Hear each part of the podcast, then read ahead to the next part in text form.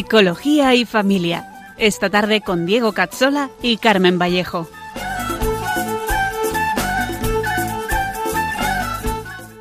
Te dijo ven y aceptaste, atrás quedó lo vivido, te dio una nueva esperanza, todo encontró su sentido.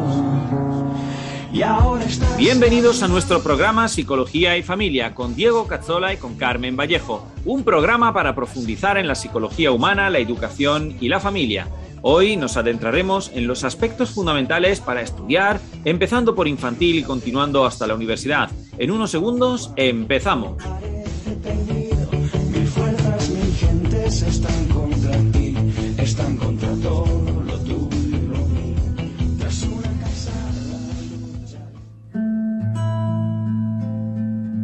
Salve, custodio del Redentor y esposo de la Virgen María. A ti Dios confió a su Hijo, en ti María depositó su confianza, contigo Cristo se forjó como hombre. Oh bienaventurado José, muéstrate Padre también a nosotros y guíanos en el camino de la vida, concédenos gracia, misericordia y valentía, y defiéndenos de todo mal. José, esposo de María, custodio del Redentor, llévanos a María y por María a Dios. Amén.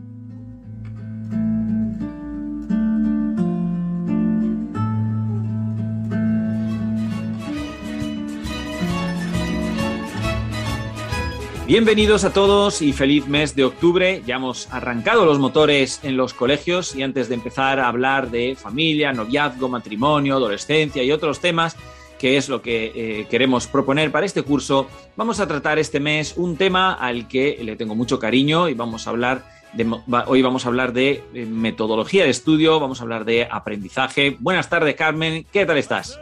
Pues buenas tardes, buenas tardes a todos. Pues muy bien, ya el verano se nos ha olvidado, estamos en el curso de lleno, aunque sigue haciendo así como buen tiempo, pero bueno. Así que Ahora vamos a querer el frío. de sí, de- en cualquier momento llegará de repente. pero bueno, vamos Muy a- bien. vamos a los estudios. Perfecto, Carmen. Pues eh, en el anterior programa hemos hablado del inconsciente y lo hemos explicado no solo desde una perspectiva cristiana, sino desde una perspectiva eh, que nadie ha planteado nunca y que tiene su origen en la antropología poliana, con la ventaja de que eh, quita del medio muchas de esas ideas pesimistas y estrambóticas, ¿no? deprimentes, incluso eh, para permitir ver los verdaderos mecanismos que subyacen a lo que llamamos inconsciente. ¿no? Vimos las diferentes terminologías y algunos autores famosos como Freud o Jung y, luego hablamos de los hábitos innatos como la auténtica realidad explicativa de lo que es eh, el inconsciente. Y a partir de ahora, en este curso, pues vamos a empezar a adentrarnos en la realidad familiar, hablando de afectividad, de relaciones, de noviazgo, de comunicación y muchas más cosas. Pero antes de arrancar, eh, queremos dedicar por lo menos un programa a un tema eh, muy adecuado en este tiempo, en el que los alumnos han empezado ya sus exámenes, ya han llegado a las primeras notas. Así que vamos a hablar de metodología de estudio, de estrategias de aprendizaje, errores eh, para evitar, ¿eh? vamos a hablar de la planificación. Como me dedico eh, en parte a la formación en este campo profesionalmente, pues podría hablar horas de, de todo esto, ¿no? Y del estudio de los adolescentes. Y tú, Carmen, otro tanto con los más pequeños. Pero hoy queremos proponeros las mejores ideas sobre este tema, ¿no? Para que podáis aprovechar un poco nuestra experiencia, ¿verdad?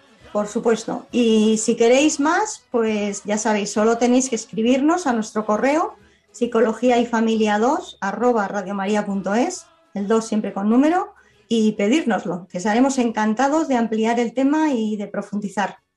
Aprovecho, Diego, también para recordar que al margen del correo tenéis nuestros programas en, en la página web de Radio María, www.radiomaria.es barra podcast y que podéis seguirnos en Facebook, en facebook.com barra psicología y familia 2 para estar pues informados de los programas y sus enlaces y poder escucharlos cuando queráis. Sí, los podcasts los tenéis también eh, en mi box personal y si queréis tenéis en mi página web eh, bastante contenido sobre el tema que vamos a tratar hoy. Es totalmente gratuito. Es eh, www.mde360.es, MDE, de método de estudio 360.es, donde intento recoger material interesante al respecto y algunos vídeos sobre este tema. También tenéis esquemas, resúmenes y explicaciones un poco más detalladas sobre lo que vamos a presentar hoy, que va a ser un poco sintetizado, ¿de acuerdo? Pues eh, empecemos entonces, Carmen. Como vamos a empezar con, los más pequeñines, pues eh, empiezas tú, ¿eh? que yo voy a hablar después para los más mayores. Adelante, Carmen. Vale, pues venga, con los pequeñines lo que es más importante siempre es poner las bases para que no haya luego problemas con los aprendizajes escolares. Entonces, mm, yo diría como cuatro puntos fundamentales, ¿no? Que tengan un buen desarrollo neurofuncional o neuropsicológico de base, que adquieran un buen comportamiento, pues que lo van estableciendo a, través de los límites y hábitos eh, correctamente instaurados en el niño y con, con, el ejemplo, ¿no? También. El tercer punto sería una buena motivación hacia el aprendizaje, ganas de saber. El niño es curioso por naturaleza. Entonces, si, falta, si falta ese afán de aprender, pues es que algo pasa, ¿no? Y luego un cuarto punto que es que los niños aprendan a disfrutar con lo bien hecho y a aprender de los errores. Pues Carmen, vamos a ver eh, cada uno. ¿Qué es eso del desarrollo neurofuncional o neuropsicológico? Bueno, pues son palabras un poco raras, pero muy fáciles de comprender. Em, pero eso sí, que el, que el, niño lo haga este desarrollo eh, correctamente es fundamental para cómo luego vaya a ir con los aprendizajes. Entonces, hay tres bloques en este desarrollo de base. ¿no? En el primero se activa la corteza cerebral y la atención, en el segundo la entrada de la información por los sentidos y, la elaboración y el almacenamiento de esa información, y el tercer bloque se encarga de programar y controlar la actividad. Entonces, estos tres bloques todos participan en menor o mayor grado en los procesos de aprendizaje. Entonces, el, ser humano necesita desarrollar y organizar muy bien todas las estructuras cerebrales, sensoriales y motoras para que estos bloques lleguen a hacer correctamente su función.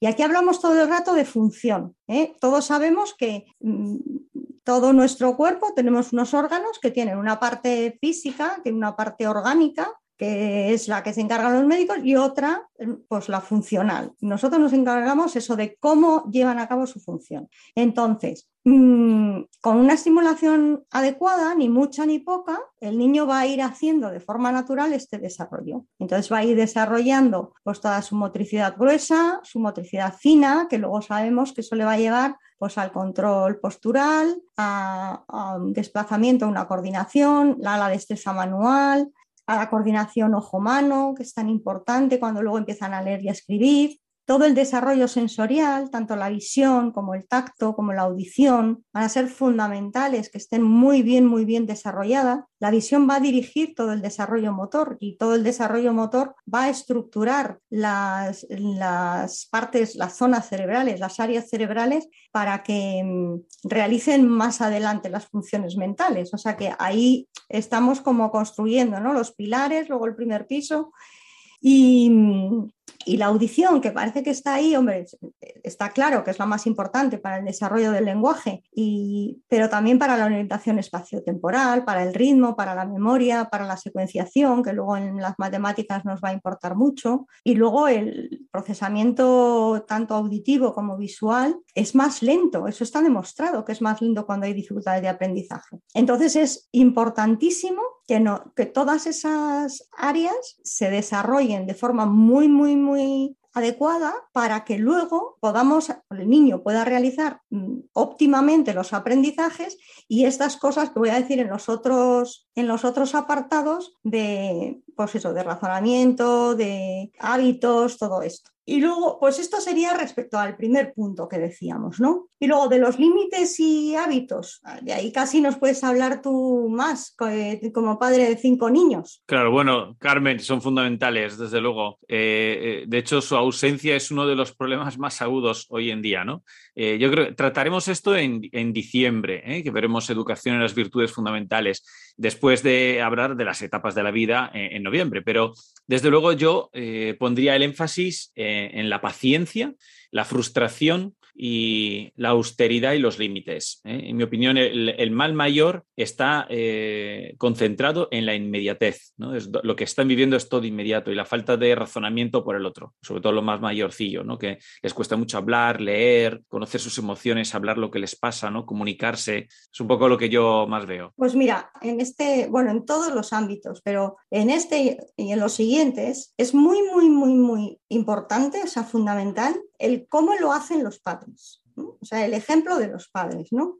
Y mira, en las escuelas de padres yo siempre he puesto un ejemplo mmm, de que solemos tener equivocado el concepto de paciencia. Muchas veces el niño está, si es chiquitín, pues está jugando en su habitación y, bueno, es la hora de cenar y le llamamos, fulanito a cenar, y fulanito no viene y le volvemos a llamar, fulanito, que vengas, que ya está puesta la mesa. Pues nada. Y luego la típica frase, ¿no? Fulanito, como vaya, y decimos, ¿no? Porque todos lo decimos, pero qué paciencia hay que tener con este niño. Hasta que no le grito, no viene. Hasta que no voy, no me hace caso. Bueno, pues es que la paciencia que tenemos que tener no es esa. La paciencia que tenemos que tener es, yo le llamo una vez y si no viene, directamente voy hasta donde él y le digo, cuando yo te llamo, o sea, o cuando mamá te llama, o cuando papá te llama, tienes que venir lo primero, tienes que obedecer de inmediato. Así que vámonos y le coges de la mano y te lo llevas. Y la paciencia es hacer eso cinco veces o diez, hasta que el niño se convenza, o sea, de qué es eso lo que tiene que hacer. Pero si le acostumbramos hasta que no oye el ruido de que arrastras la silla de la cocina porque ya te levantas y vas a por él ya enfadado, le estamos acostumbrando mal. Claro, por supuesto. Y también hay, hay, hay, un truco muy bueno que es lo de contar hasta tres. También. ellos se acostumbran y al, al, uno no, pero al dos ya están corriendo y, y, ni siquiera han necesitado poner castigos, pero cuando dices uno ya salen corriendo todos. ¿no? Sí, sí. Y luego una forma de aprender, yo creo, desarrollar la paciencia, no solamente en nosotros, que es la que necesitamos, pero sino que ellos aprendan a ser claro, pacientes. Claro eh, para mí es eh, que recojan, sí. sobre todo cuando hablamos de los niños pequeños, todo lo que es la primaria, que es típico jugar a algo y dejarlo allí y, luego ahí empiezan a otra cosa, luego a otra cosa y al final tienen todo, ¿no? Justo ayer mis hijas pues decidieron recogerlo todo poniéndolo todo en una caja. Y claro, eh, todo en una caja no era recogerlo. Claro, no había nada en el suelo. Se pero esconderlo. Ellas, eso sí. Y se han tirado toda la tarde pues separando todo y poniéndolo cada cosa en su lugar. Claro, pues este tipo de cosas, ¿no? O sea, este tipo de cosas es fundamental. Y entonces hay que pararse y ver y ponerse de acuerdo en qué límite se les va a exigir de una forma también progresiva que se va a hacer de la misma manera y, y, poquito a poco con estos, con estos ritmos, con estos hábitos, pues ellos lo que van haciendo es, van interiorizando esas, esos espacios, ¿no? Entonces ya cuando empiezan primaria, pensando en los estudios, pues progresivamente es bueno que se acostumbren a tener un ratito de trabajo individual y responsable. No se trata aquí de la batalla de si deberes sí o deberes no. Pero sí que el niño se tiene que acostumbrar a tener una parte de trabajo individual del que es responsable. Y yo diría una cosa que quizás suene rara, ¿eh? pero si a partir de tercero de primaria el niño se acostumbra a que llega a casa y repasa en casa lo que han hecho en el colegio en ese día. Si aprende alguna cosa, eh, al mirarlo se piensa si hay alguna duda para preguntarla al día siguiente al profesor. Hace alguna operación de matemáticas, por ejemplo. Entonces va fomentando esa responsabilidad personal sobre los estudios, ¿no? Y eso, pues a lo mejor con el ejemplo de papá y mamá, ¿no? A lo mejor, pues también los padres pueden decir, voy, voy a ver un momento qué, cómo ha sido el trabajo de hoy para tenerlo de mañana ya mmm, previsto. Y el niño lo va viendo. Entonces, ese tipo de cosas también es importante, ¿no? Y luego en el, en el, tercer bloque que decíamos, ¿no? De la motivación y las ganas de saber, pues si a esto que estoy diciendo eh, le añadimos, ¿no? ¿Qué vas a aprender después? Y miramos con él la lección siguiente y le decimos, pues, ¡hala, qué interesante! Pues esto me lo tienes que explicar cuando lo, lo veis en clase, ¿eh? Pues vamos fomentando esa, esa motivación hacia el aprendizaje, hacia las ganas de saber, porque lo decía antes, ¿no? El niño es curioso por naturaleza, entonces cuando a un niño le falta el afán de aprender, algo pasa. O está saturado porque hemos ido a más ritmo del que podía procesar, o, o algo pasa, ¿no? Eso es importante también, que ellos vayan como en- fomentando la intriga, el interés, ¿no? El asombro también. El asombro, el asombro tan importante. Ujú, Y si ven que les nos importa, pues ellos también se implican. Claro. Claro, por supuesto. Bien, Carmen, ¿y qué dirías sobre los, los tipos de juegos? ¿no? ¿Cómo incide en los juegos en el aprendizaje? Pues mira, aquí yo también haría referencia a los juegos de los niños desde bebé, pero sobre todo a partir del año. Mucha actividad motriz, los juegos de toda la vida, mucha pelota, eh, saltos, no solo el fútbol, sino juegos de pelota, de lanzamientos, de, pues, de saltar, saltar a la cuerda. La comba. La- Sí, la comba, eh, de trepar, de todo eso es fundamental. Mm, No empezar muy pronto con deportes especializados. Es verdad que cuando van a deportes especializados los profesores ya hacen cosas generales porque saben que no es bueno, pero cuanto más global la motricidad, hasta los cuatro añitos mejor, ¿no? Luego también mucho el tener tiempos de actividad de movimiento y de quietud, que sepan pararse y estar un tiempo quietos. Pero en esos tiempos de quietos, como siempre, pantallas lo mínimo. Luego una cosa que a lo mejor suena rara, pero los niños se tienen que aburrir, porque el, el aburrimiento fomenta la creatividad. Siempre lo oímos, ¿no? Que tienen muchos juguetes, que tienen tiempos de, pues eso, que se aburran un poco y que si tienen delante una caja, pues que inventen hacer no sé qué con la caja, pero eso es muy importante cara a de- después eh, la forma de aprender también. ¿m? Y luego otra cosa que yo haría también hincapié en este sentido, mm, cara a los aprendizajes y también según van aumentando los cursos, claro, lógicamente. No es lo mismo un primero de primaria que un quinto de primaria, pero atención al número de extraescolares y a cómo se eligen. Eh, no es cuestión de meterle al niño muchos extraescolares, muchos extraescolares. Es que es bueno que tengan todos los días un buen rato para jugar. Ya digo, cuanto más pequeños más, claro. Y luego cómo se eligen, ¿m? porque, bueno, pues es ver un poco sus habilidades, sus gustos. A veces es verdad que decimos, pues necesita potenciar esto, le meto en... Pero mm, cuando son chiquitines, pues no importa que cambien de, de extraescolar hasta que encuentren su, su campo, ¿no? Y luego ya el, el, último punto, que yo creo que es muy, muy importante cara a los aprendizajes, es que aprendan a disfrutar con lo bien hecho y a aprender de los errores. ¿no? El adulto tiene que observar el esfuerzo del niño cuando va a valorar el resultado, cuidar los comentarios que se hacen, cómo los hacemos, porque tenemos que evitar el perfeccionismo y por otro lado el sentimiento de incapacidad. O sea, cuando a un niño le dices, eh, te tienes que esforzar más, pues hay que decírselo no solo así tan categóricamente, sino tenemos que explicarles por qué y en qué. Y cuando nos parece que no se ha esforzado, tenemos que decirle por qué nos parece que no se ha esforzado. Porque si no, a lo mejor ese día el niño se ha esforzado un montón eh, y le ha salido fatal, y entonces cuando le dices no te has esforzado, estás haciendo un juicio que para el niño es demoledor. De hecho, quizás sería más interesante utilizar la, la, pregunta, ¿no? Y hacerle reflexionar a él, en plan, oye, pero tú crees que lo has hecho todo lo bien que has podido.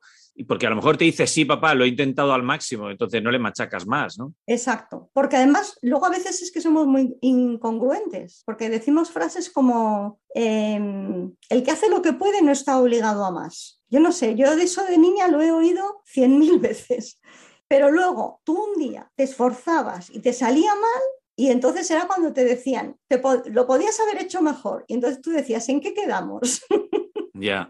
Claro, y eso, por eso decía antes lo del perfeccionismo y el sentimiento de, incapacidad, porque si todo el rato estamos con lo podías haber hecho mejor sin, sin ver con él, como tú bien dices, preguntándole o, contrastándolo, le entra un sentimiento de incapacidad. Dice, pues si es que nunca consigo hacerlo bien o, satisfacer a los demás, ¿no? Y al revés, habrá otro que, que eso le lleve a todavía mejor, todavía mejor, y al final acaba siendo un perfeccionista que es muy peligroso también el perfeccionismo, ¿no? Y bueno, esto dentro también de, de, que no les lleve a la competitividad o al orgullo, ¿no? De, ay, qué bien lo hago, qué bien lo hago, si le estamos diciendo que lo ha hecho bien. O sea que este campo hay que trabajarlo muy bien, ¿no? Y, y, sobre todo que interioricen que es su deber, estudiar es su deber y hacer bien los deberes es su deber. Pero si vemos que el niño se esfuerza, pues hay que reconocérselo. Yo, la verdad que mm, a mis hijos, por ejemplo, más que hablarle del, del deber, les digo que es, eh, es, un honor poder ir a un colegio, eh, aprender, eh, conocer, crecer, ¿no? Como veremos al final, una de las moralejas final es que el estudio por sí mismo no vale nada. No. El estudio es simplemente para crecer como persona, conocer a Dios y dirigirnos en, en, en, el, en el autoconocimiento dirigido a Dios y saber hacer un puente por hacer un puente no nos sirve. Eh, saber hacer un puente viene bien para ayudar a los demás. ¿Mm? Exacto. Eh, yo me refería a lo del deber, que tienes tú todas las razones, es el honor, pero el deber en el sentido de que ahora me toca hacer esto. O sea, papá y mamá van a trabajar o están haciendo no sé qué y a mí me toca estudiar. O sea, cada uno tiene su función en, en su etapa, ¿no? Que hay cosas que nos gustan y hay cosas que gustan más y menos, ¿no? Ya. Y luego tratar los errores como ocasión de aprendizaje, pero a la vez que les ayudamos en su autoestima y en su perseverancia. No es que no importen los errores, es que es pararse eh, con él para decirle, bueno, vamos a ver, ¿qué ha pasado? ¿Por qué ha sido? Pues ahora hacemos esto otro. ¿Cómo lo podías haber hecho? Y que aprenda él a analizar sus errores.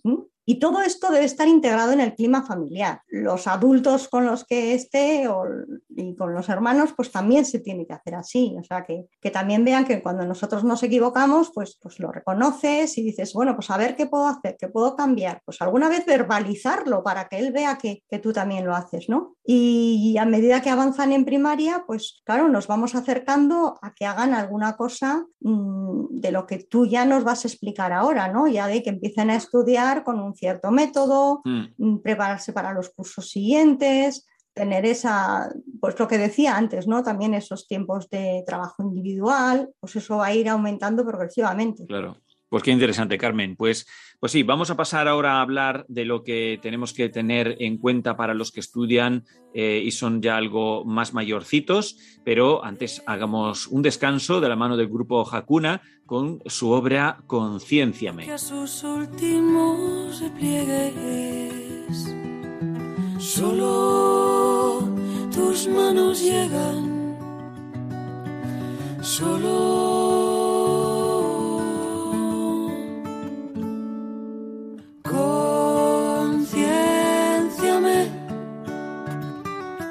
Señor. Concienciame, Señor.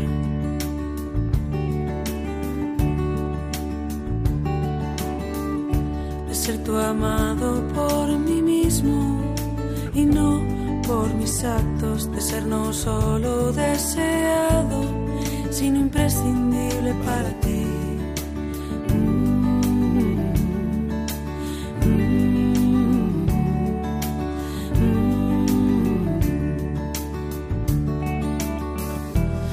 Persona de tu confianza a pesar de mi pasado, bendigo de tu vida de tu humanidad necesitado, de ser yo templo en que estás vivo, con infinita fuerza, de ser motivo de que Dios se recree en mi belleza.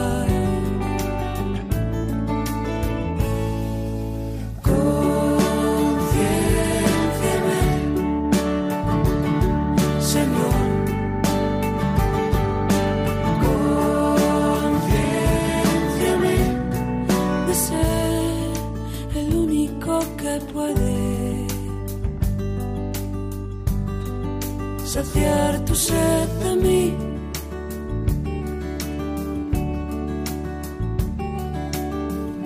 De no estar hecho para el éxito, sino para el amor. De no vivir para mí mismo, sino para la comunión.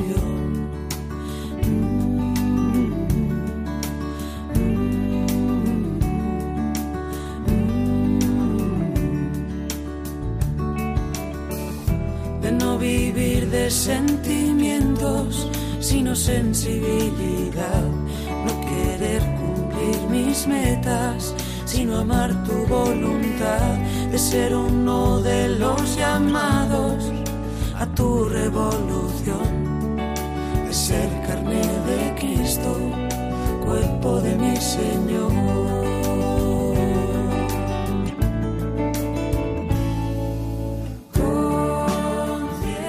No estoy hecho para el éxito ni para mí mismo, sino para la comunión. Concienciame, Señor, para que nunca me olvide que estoy hecho para el amor, a ser carne de Cristo, cuerpo de mi Señor. Qué importante es dejar de vivir eh, basándonos en los sentimientos ¿no? y centrarnos en que toda nuestra tarea, nuestra vida, nuestro estudio es para Dios.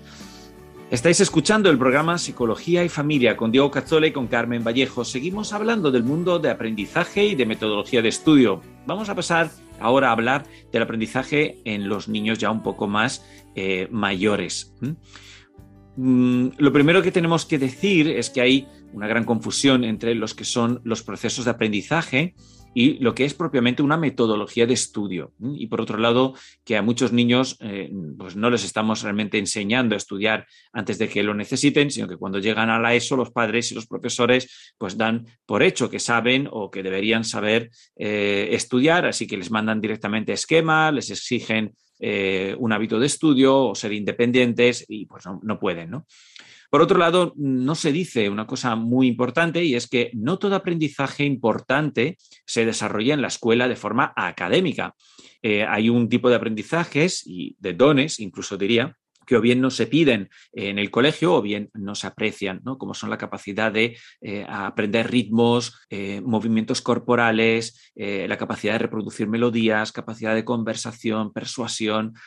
Eh, está claro que se ha eh, reducido de alguna manera la inteligencia a las matemáticas y las lenguas, con mucho el inglés, ¿no? algún idioma, y cierto contenido curricular por aquí y por allá, pero sobre todo eh, que estamos años luz ¿no? de ver que en los colegios el verdadero desarrollo de la persona esté al centro del aprendizaje.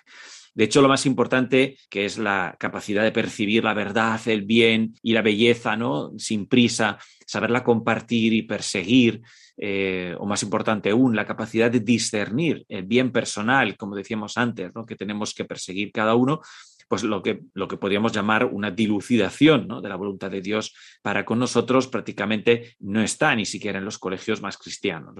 En parte, eh, esto es así porque eh, pues, la Iglesia ha dejado también de ser influyente en nuestra, en nuestra cultura, ¿no? ya no discernimos las cosas desde el Espíritu Santo, ¿no? decidimos por la lógica, la deducción, la comprobación, eh, tiramos mucho de memoria pero ya no sabemos discernir la acción del Espíritu Santo ¿no? en nuestras cosas diarias. Esto es lo que veo yo, esta es mi opinión. Pero volvamos a lo que podemos abordar y eh, veamos estos primeros aspectos que eh, he mencionado. Eh, lo primero es entender entonces qué son los procesos mentales por los que pasamos cuando queremos estudiar algo. El primero para la mayoría es atender, la atención, pero no es propiamente así. Hay un proceso antes que el de atender y que es el de estar motivado. Un alumno que no está motivado parecerá un alumno desatento y vago y se, se reduce rápidamente a esto muchos profesores, ¿no? Es que es muy vago, es que no estudia, es que no, no quiere, ¿no? Y la motivación podemos verla desde una perspectiva eh, tanto amplia como estrecha, ¿no? Y necesitamos entender las dos.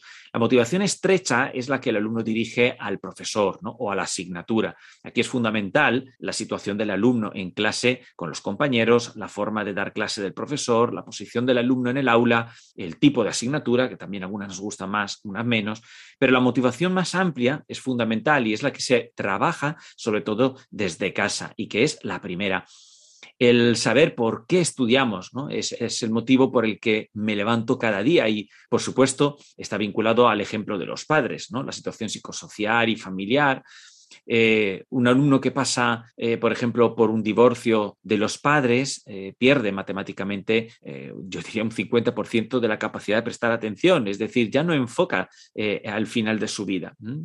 En secundaria es muy fácil que se deje llevar por experiencias más impactantes y más distractoras, sobre todo en clase.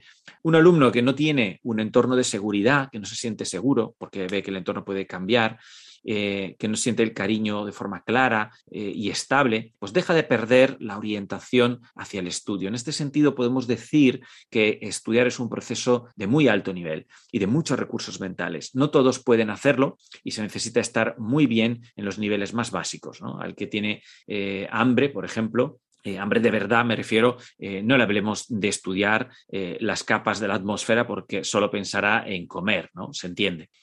Una vez que la motivación la damos por adecuado, suficiente, pues podemos ver cómo eh, dirige el alumno ya su atención. Aquí es donde se centran el 50% de los problemas del estudio. Los, médicos acuden demasiado rápidamente, por ejemplo, al famoso trastorno del déficit de atención, que en realidad es algo eh, neurológico y que no debería darse con tanta frecuencia. Ya lo hemos dicho, eh, yo en clase me he encontrado incluso la mitad de la clase con ese diagnóstico. Bueno, pues quizá puede dedicarse un poco más de tiempo a ver por qué el niño se comporta de esta manera y veremos que a lo mejor, por ejemplo, la madre es que simplemente es así, es más nerviosa o habla muy rápido o simplemente en casa al niño no le dejan hablar y, entonces pues eh, eh, desconecta, digamos, del entorno y está como un poco más paradete. Pues hay muchas razones, pero no, no se puede ir rápidamente o exclusivamente al, al, trastorno neurológico. Solo si hemos descartado dificultades en la motivación y la atención, ya podemos empezar a hablar de la comprensión. Aquí hablamos de que el alumno tiene que tener la capacidad, evidentemente, física de, entender las cosas, ¿vale? Eso es importante. Necesitamos también un vocabulario suficiente para seguir los conceptos. Un profesor que no enseñe solo según su estilo eh, eh, de, enseñanza, que sea compatible eh, con, con, los alumnos. Por ejemplo, algunos son más de ciencias, ¿no? Entonces les gustan más los números los porcentajes y a lo mejor el niño es de otro estilo. Eso hay que tenerlo en cuenta. Ya hemos hablado de los diferentes aprendizajes, ¿eh? es momento de tenerlo, por tanto, en cuenta. Evidentemente, el aprendizaje más importante, o ser el más frecuente a nivel de la comprensión, es el de leer eh, un texto y poder extraer las ideas de forma organizada y lógica al escuchar el profesor también, evidentemente, eh, se da esto, pero lo más importante ahora es cuando realmente está en casa con un texto y tiene que leerlo ¿no? y aprender. Eh, luego veremos que para esta fase está muy indicado el esquema, que está en el orden de la técnica. Ahora estamos en las fases del aprendizaje.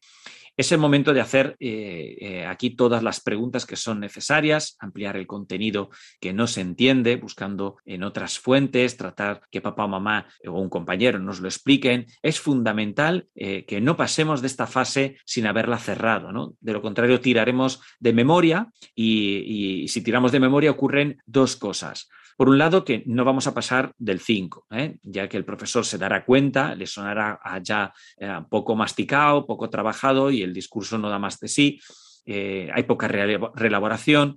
Por otro, eh, lo que va a pasar es que llegará el momento en que no podremos tirar de memoria y que será indispensable, evidentemente, entrar en conceptos, comprenderlos de verdad, sobre todo cuando se hilan con otros o se tiene que trabajar sobre ellos. ¿no? Por ejemplo, una fórmula química o una fórmula de trigonometría, pues donde lo importante, evidentemente, es su aplicación. Si, si, damos por hecho que la comprensión del contenido en clase y en los libros está bien, ¿eh? pasamos de la comprensión a la asimilación.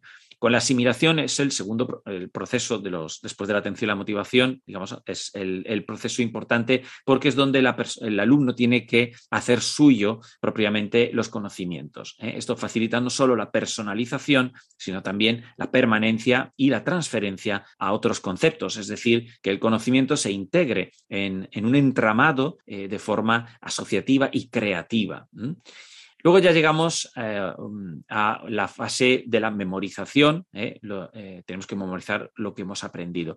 Para esto la técnica fundamental es la repetición. como veremos, depende mucho de la capacidad de memoria, pero consiste sobre todo en repetir. Esto es porque el sistema de aprendizaje escolar es cíclico, concéntrico, es decir, cada año se van repitiendo las mismas cosas, pero profundizando en ello e incorporando algunas cosas más. Eh, por lo que eh, los que se acuerdan de lo anterior integran más fácilmente lo que se da como nuevo. ¿no? Entonces, si en quinto de primaria se ve la célula, en primero de eso se vuelve a retomar y eh, se, mejora simplemente la definición y se profundiza en el contenido. Y cuando hemos ya realizado la memorización, estamos memorizando lo que hemos comprendido, necesitamos mantener activo todo lo que hemos memorizado. Y eso se hace a través de los repasos. Ya hemos hablado de la memoria anteriormente, de cómo funciona, pero eh, recordamos lo, lo, obvio, y es que todo lo que no se usa y que no tiene una huella de unicidad o de fuerza emocional se termina por olvidar y por tanto lo tenemos que repetir. Una vez vistas las fases del aprendizaje, pues ya podemos pasar entonces a la técnica, ¿vale? las fases de aprendizaje no las podemos ni cambiar ni saltar. La técnica ya se puede empezar a cambiar un poquillo, pero eh, voy a proponer la que yo propongo, que es la más básica, es sencilla, la clásica también. Como no tenemos apenas tiempo, eh, voy a incidir en dos cuestiones básicas asociadas a los dos errores más frecuentes. Es imprescindible que lo, que hemos escuchado al profesor o lo que hemos leído en el texto eh, sea subrayado y esquematizado. Esto nos obliga a entender que si hay tres ideas, A, B y C, pero la idea A tiene tres ideas eh, dentro de ella, a 1, a 2 y a 3, por poner un ejemplo, en el total tenemos cinco ideas, pero no es lo mismo a 1 que la, la C. En un examen tipo test puede ir bien, pero cuando queremos desarrollar y realmente memorizar o incluso eh, poder comunicar bien esto, necesitamos tener claridad de todas estas ideas, ¿no? Y curiosamente eh, se parece muchísimo a, nivel técnico. Una vez que tenemos los esquemas, eh, necesitamos que sean repetidos una y otra vez, pero no de golpe, que es otro error clásico. Normalmente los que repiten las ideas lo hacen releyendo el libro una y otra vez, craso error, muy mal. Eh, pero los que usan esquemas o terminan estudiando del libro, y volvemos al craso error de antes, o lo estudian todo todo el día antes. ¿no? Es preciso entender que es mejor repetir las cosas dos veces cada día durante tres días que no repetir todo 50 veces el día anterior. La idea de base es que necesitamos que una vez eh, memorizado algo, empecemos a olvidarlo antes de volverlo a repetir. De esa forma, cuando se da la repetición, se fijan mucho mejor los contenidos repasados. No sirve eh, repetir sin más de forma masiva, porque es como si lloviera sobre mojado. Nuestro cerebro está preparado para repetir de poco en poco y no para que se dé un atracón de ideas. ¿no? No voy a profundizar más por cuestiones de tiempo. En mi página web tenéis algún vídeo y algún audio donde podéis retomar esto un poco más despacio. Sin embargo, sí quiero mencionar por lo menos las partes de la tercera pata de lo que es lo importante para estudiar, ¿no? que es la planificación. La mayor parte de los alumnos en primero de la ESO eh, que van mal es que no tienen ni un horario de trabajo claro con horas de estudio asignadas, ni una secuencia de lo que realmente tienen que hacer, lo que llamo planificación de las tareas. Eh, yendo al grano, lo que yo enseño es lo siguiente. Primero, cuando llegan a casa lo que tienes que hacer es sacar tu agenda y em, eh, ver lo que has apuntado, apuntando las cosas en clase muy bien para el día que son. Entonces, si para el viernes tengo que entregar 30 ejercicios de matemáticas, pues me pondré eh, los ejercicios eh, para el día viernes. Y los tres días antes del viernes, el martes, miércoles y jueves, cada día me pondré los 10 ejercicios que tengo que hacer, de manera que se distribuyen justo para antes de ese día, de modo tal que ese día lo tengo bien fresco, lo puedo trabajar, lo puedo corregir ¿de acuerdo? Y, es más, eh, más operativo. No me olvido de lo que he trabajado. Bueno, los segundos son evidentemente los esquemas que hemos estado hablando. Aquí hay mucho que decir sobre cómo se hacen los esquemas, eh, pero es importante hacerlos cuanto antes. Por eso, lo primero que hacemos es ver la agenda y luego hacer los esquemas de lo que hemos visto hoy, porque si no se me va olvidando y todos los detalles los vamos perdiendo. Un tercer paso sería eh, realizar las tareas que tenemos preparadas eh, para ese día. es el jueves, pues tendremos esos 10 ejercicios de matemática más lo que toque, ¿no? Que no son, por lo tanto, las que nos han mandado hoy, sino las que tenemos preparadas para hoy, ¿vale?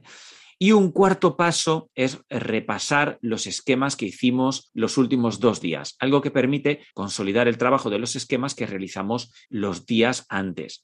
Se trata de repetir su contenido con los esquemas delante un par de veces. Es cuestión de repetir, no hace falta hacer ningún esfuerzo de recuperación de la información. Muchos cierran el libro y ven si se lo saben después de haberlo leído una vez. Eso es imposible, ¿no? Ya que no está memorizado. Pero es que memorizar es un proceso de repetición. Mientras no repitamos muchas veces y dejemos pasar el tiempo, que se nos olvida un poco y lo recuperamos, no se consolida el recuerdo de lo aprendido. Esto es un error muy frecuente. Digamos que no es cuestión, por tanto, de voluntad. De hecho, tampoco podemos olvidar a voluntad. Si eso fuera posible, podríamos dejar de sufrir un trauma pasado. ¿no? Sin embargo, lo tenemos allí precisamente porque no podemos olvidarlo. Y un quinto paso es dedicarle un tiempo a las asignaturas de repetición. ¿Vale? Hay asignaturas que precisan de ser practicadas y no solo entendidas. Es el caso de las ciencias, especialmente matemáticas, y de los idiomas, sobre todo lengua, ¿no? Pero también inglés, si hay idiomas extranjeros.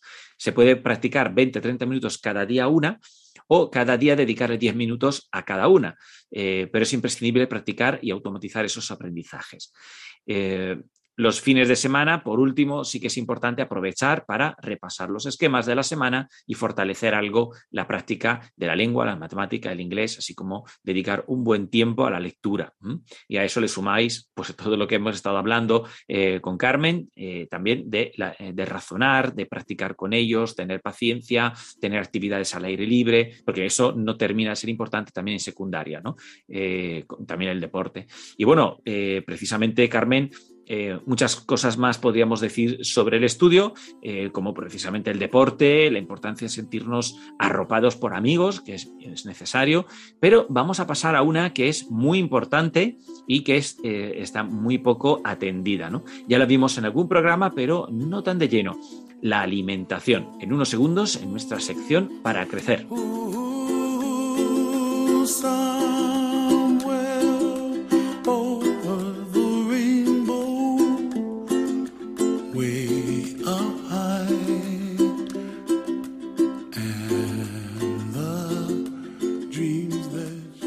Estáis escuchando el programa Psicología y Familia con Diego Cazzola y con Carmen Vallejo.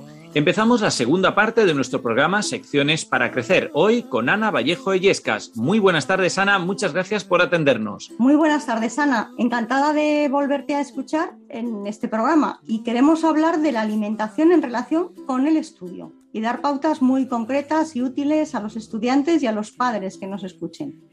Pero bueno, si te parece, antes de seguir, te presentamos para, que no, para los que no se acuerden de ti o no te conozcan. Ana Isabel Vallejo es doctora en bioquímica y profesora titular de Universidad de Fisiología Humana. Actualmente imparte clases en, la, en medicina en la Universidad Europea de Madrid.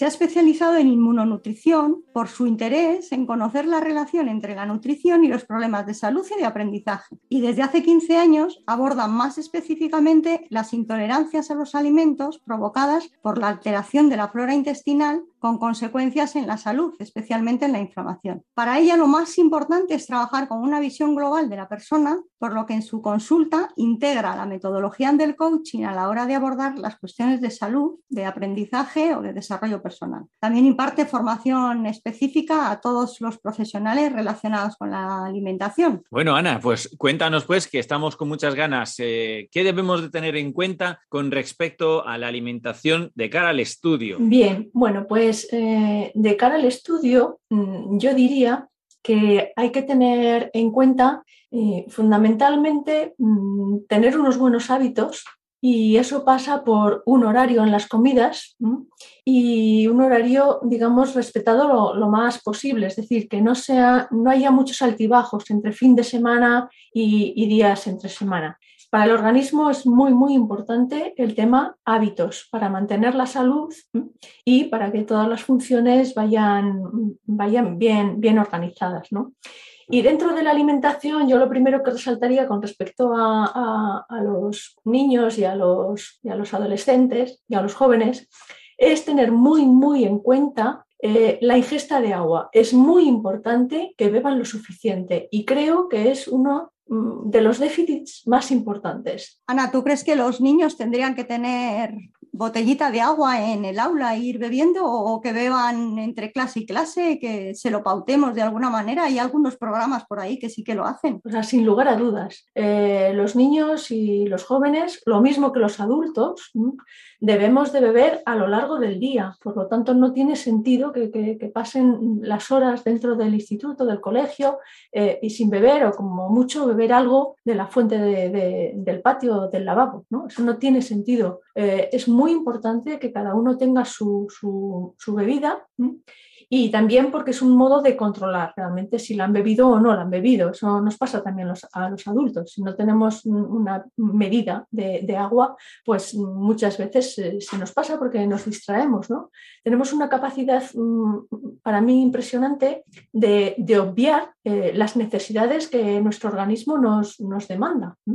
La primera de ellas es el beber. No, nos damos cuenta de, que tenemos sed. Estamos ahí, pim pam, pim pam, una cosa detrás de otra. E incluso mm, a veces necesidades como, como, las de ir al baño.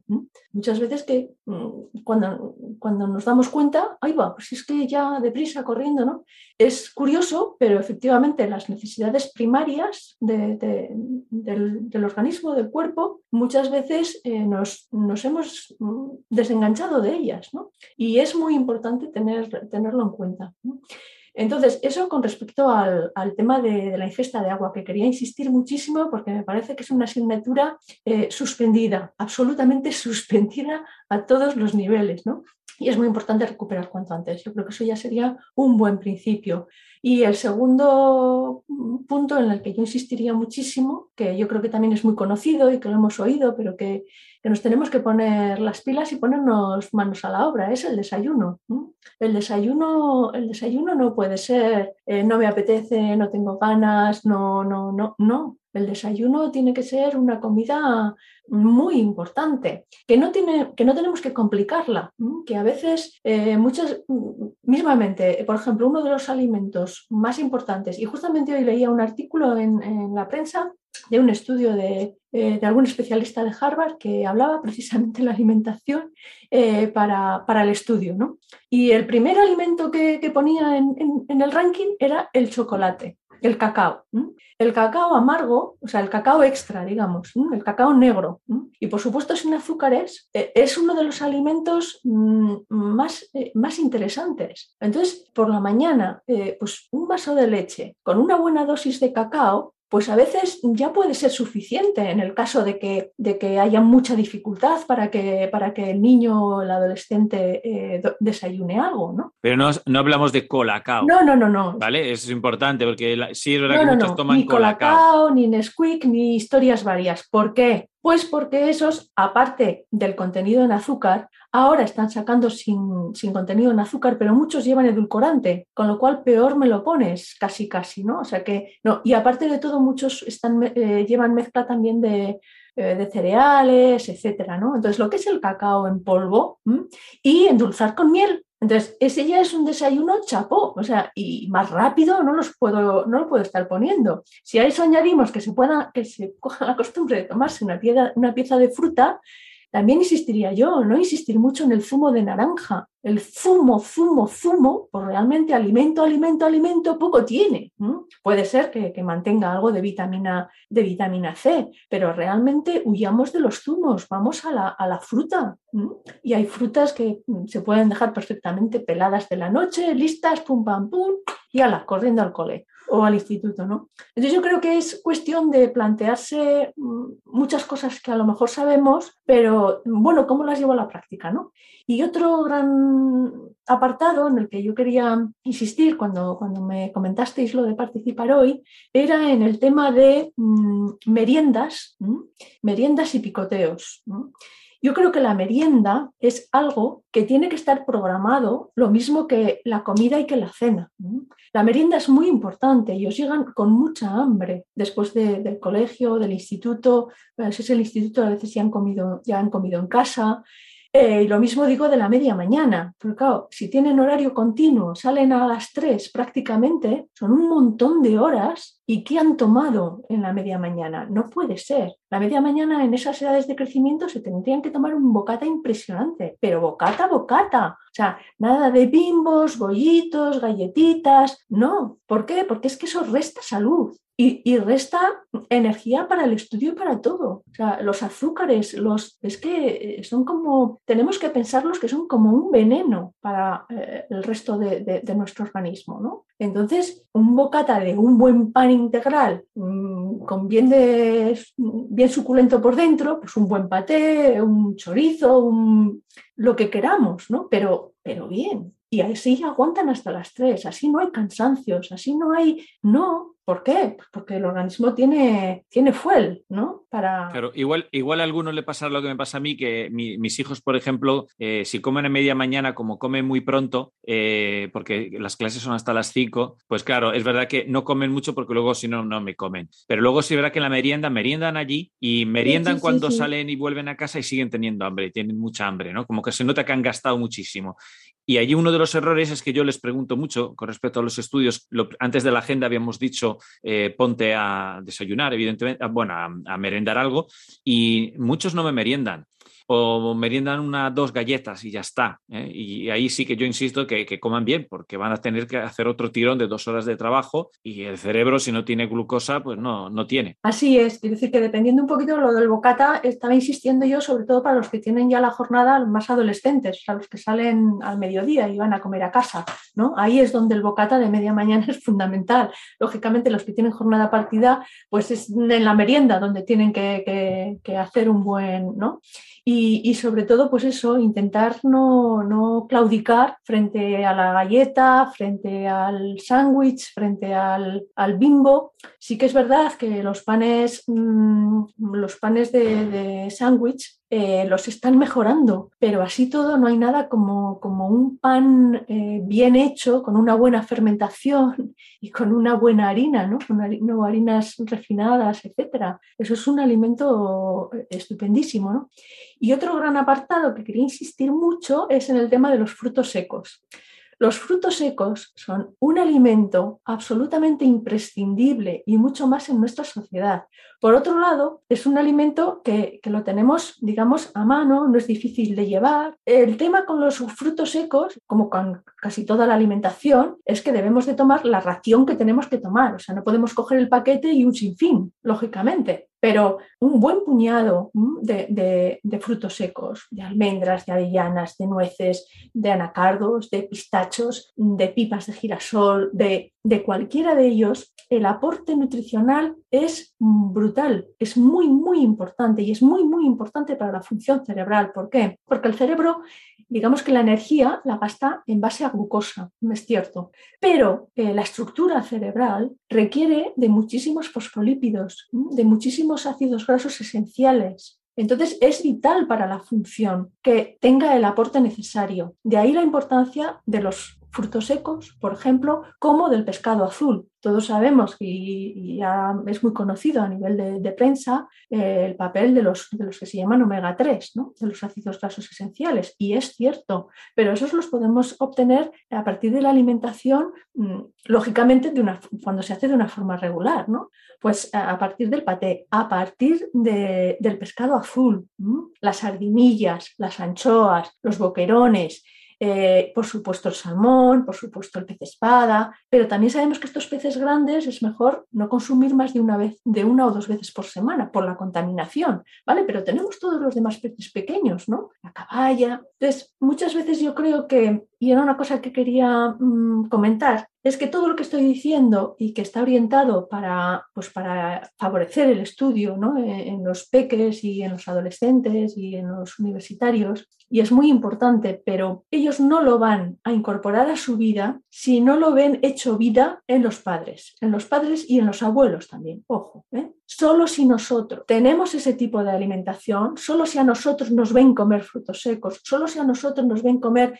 eh, sardinillas en bocata o en una ensalada de tomate o en un tal o en un cual. Solo así ellos lo incorporarán. Incluso, y vosotros de eso sabéis más, incluso aunque en la etapa de adolescencia y tal se nieguen, tal, hagan lo que quieran, pero el esquema lo tienen interiorizado, ¿no? Y eso es lo único que vale. Entonces, la primera pregunta es, vale, yo tomo frutos secos, yo me ven que yo llevo en el bolso, me ven que o me ven que tiro de Coca-Cola a la primera de cambio, o ven que tiro del, del brick de, zumo, o me ven. Entonces yo creo que ese es un, punto en el que, y además es salud para nosotros, que falta nos hace, ¿no? A todos. Entonces, y luego también, o sea, pensar, vale, para el estudio, para tal, pero ojo, que es que el cerebro mm, es que lo tenemos que, que mimar y cuando avanza la edad, pues, pues tanto como en la niñez Claro, hay que, hay que entender también que el cerebro cuando le falta alimento no es como el estómago que dice que tiene hambre. Es curioso.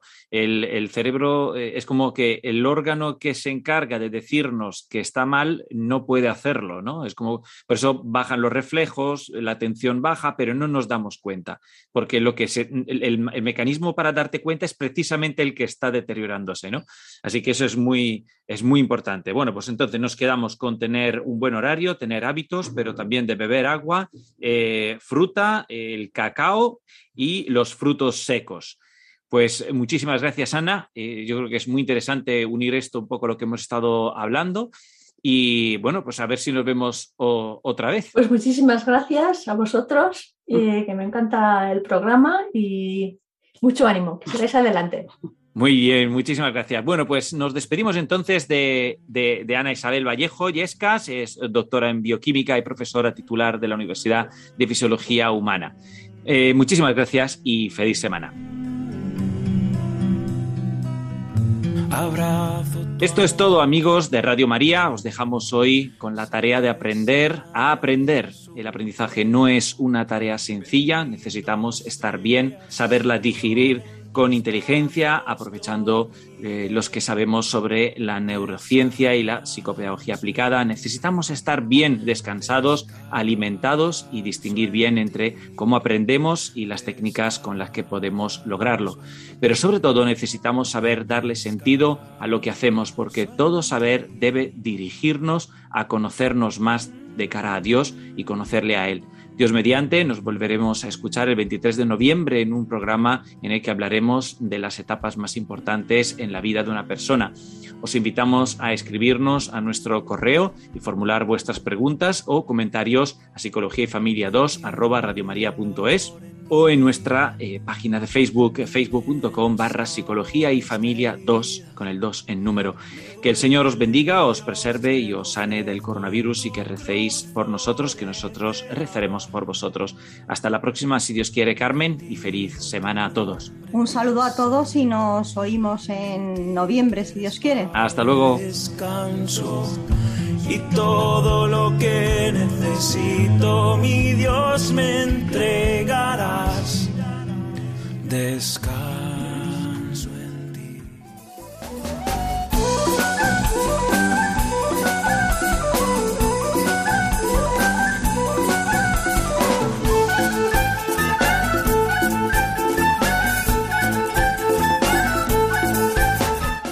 Han escuchado Psicología y Familia, esta tarde con Diego Cazzola y Carmen Vallejo.